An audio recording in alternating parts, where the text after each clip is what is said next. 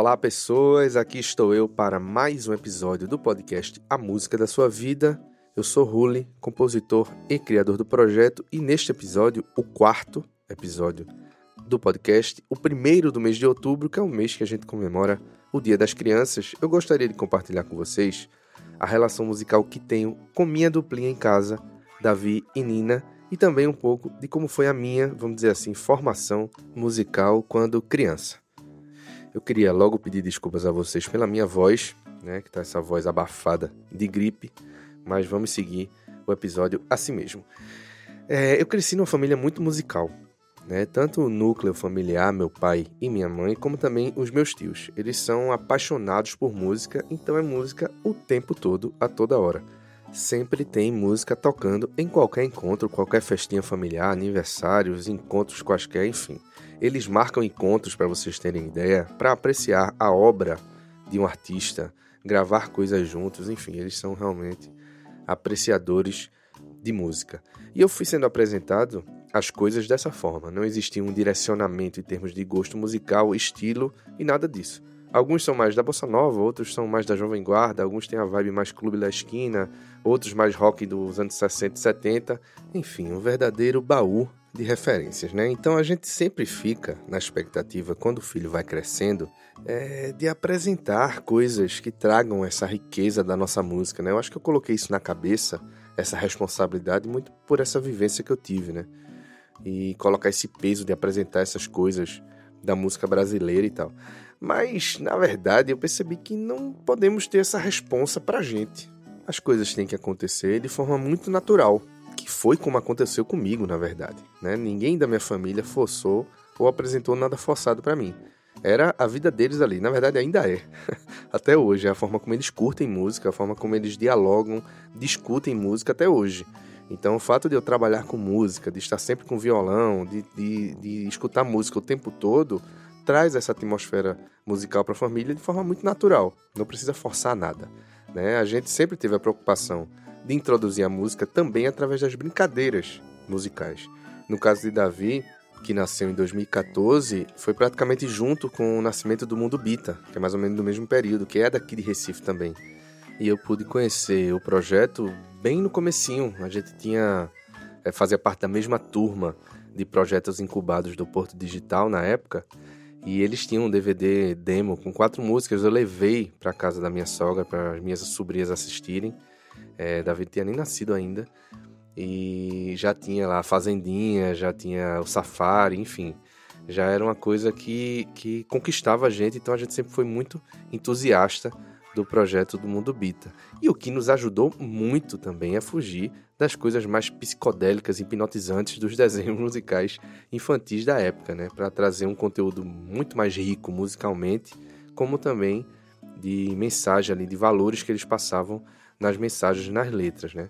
A partir do momento que Davi foi crescendo, comecei a mostrar e tocar outras coisas como Beatles, por exemplo. Ele sempre pedia para colocar Yellow Submarine, da a música, né, que faz parte da trilha sonora do filme Yellow Submarine também, a gente tinha um, um CD e que tem um formato bem infantil, né? A, a, versão, a gravação de El Submarine tem muitos elementos assim infantis, então ele curtia demais e depois ele foi começando a ouvir as outras coisas do disco, da trilha, da trilha sonora do filme e começou a curtir também. Então ele pedia para colocar Hey Bulldog, que tem bateria, guitarra e piano muito marcantes, né? Eu comecei a perceber que ele gostava muito dessa coisa mais marcante da guitarra mais pesada e aí comecei a mostrar outras coisas nessa linha.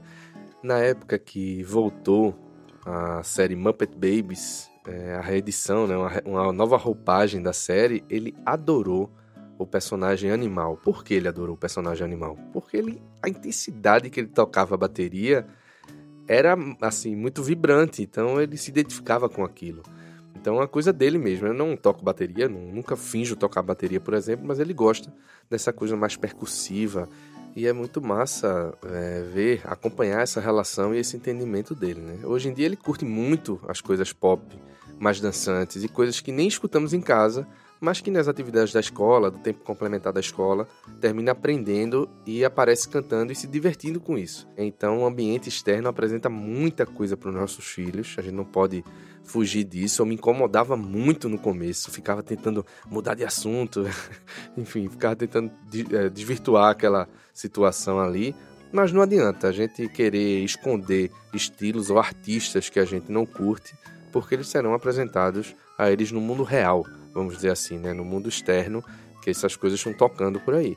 Então, meu conselho é que você não recrimine e transforme aquilo numa brincadeira, apresentando outras opções para ele, né? para suas crianças aí. Lembre-se, diversificar e brincar com a música, isso é importante. Davi sempre escutou muito tiqueque, palavra cantada, barbatuques, então essa coisa da brincadeira musical percussiva sempre foi muito presente em casa, né? Já a Nina adora cantar. Ela vai fazer três anos em dezembro, Davi fez cinco agora em julho. Mas ela não para de cantar um minuto. Adora grupo tri essa coisa de criar personagens com bonecos, mãos e tal. Ela se diverte muito. Esse universo lúdico que é importante para essa aproximação com a música. Né? O que não impede também da gente apresentar outras coisas além desse universo infantil. Claro, tem o exemplo real disso dentro de casa, como eu comentei com vocês. Uma coisa não elimina a outra. Né? Não podemos reprimir nossas crianças na sua, é, vamos dizer assim, educação musical. Né? Eu cresci sem esse preconceito, ouvindo de tudo, e hoje percebo o quanto isso foi importante para mim no desenvolvimento do projeto A Música da Sua Vida, para conseguir dialogar com vários estilos, conseguir compor e produzir canções em vários estilos diferentes. Então não tenho medo de apresentar outras coisas além do universo infantil para suas crianças. Né? Tem muita coisa boa sendo desenvolvida para o universo infantil.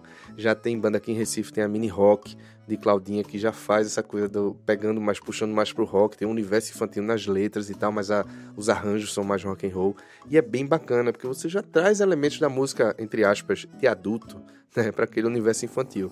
Então você fica nessa de, de apresentar coisas sem eliminar outras. Isso é o mais importante. Vamos criar crianças que não tenham esses bloqueios musicais, que possam curtir, se divertir, apreciar a música de forma mais abrangente e não tenham preconceito com um ou outro estilo. Que não virem jovens e adultos que só escutam um tipo de música e desprezam outros. Né? Vamos ajudar a criar uma sociedade mais musical e menos preconceituosa em relação à música também.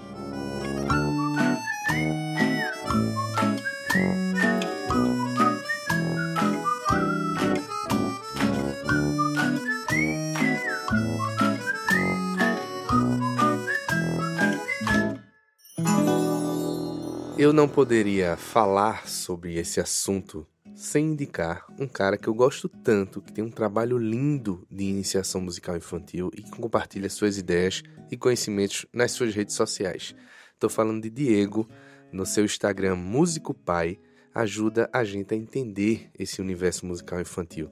Ele também tem um podcast chamado Músico Pai de Cast, com esse D mudo aí no meio, onde ele fala sobre seus pilares, sobre o que é música, o que é professor, o que é infantil, enfim, conteúdos riquíssimos em conhecimento para a gente aprender com ele. Atenção nessa dica e segue lá, Diego, tanto no Instagram, arroba como também no seu podcast, Músico Cast, tá bom? Lembrando que você pode acompanhar tudo que está rolando na produtora pelo Instagram, arroba a música da sua vida e assistir aos clipes das canções já lançadas lá no site amusicadasuavida.com. Se quiser mandar uma mensagem, perguntar alguma coisa, trocar uma ideia, tirar dúvida, falar comigo diretamente, WhatsApp 81 991 82 5428 ou mandar uma mensagem pelo formulário do site para o e-mail contato. Nas plataformas de streaming você encontra dois álbuns meus, cada um com 20 músicas. São 40 músicas lançadas pelo projeto de 2015 até julho de 2019, que vale a pena você escutar. Muito obrigado pela companhia e até semana que vem. A música da sua vida, sua história em forma de canção. A história da sua vida pra você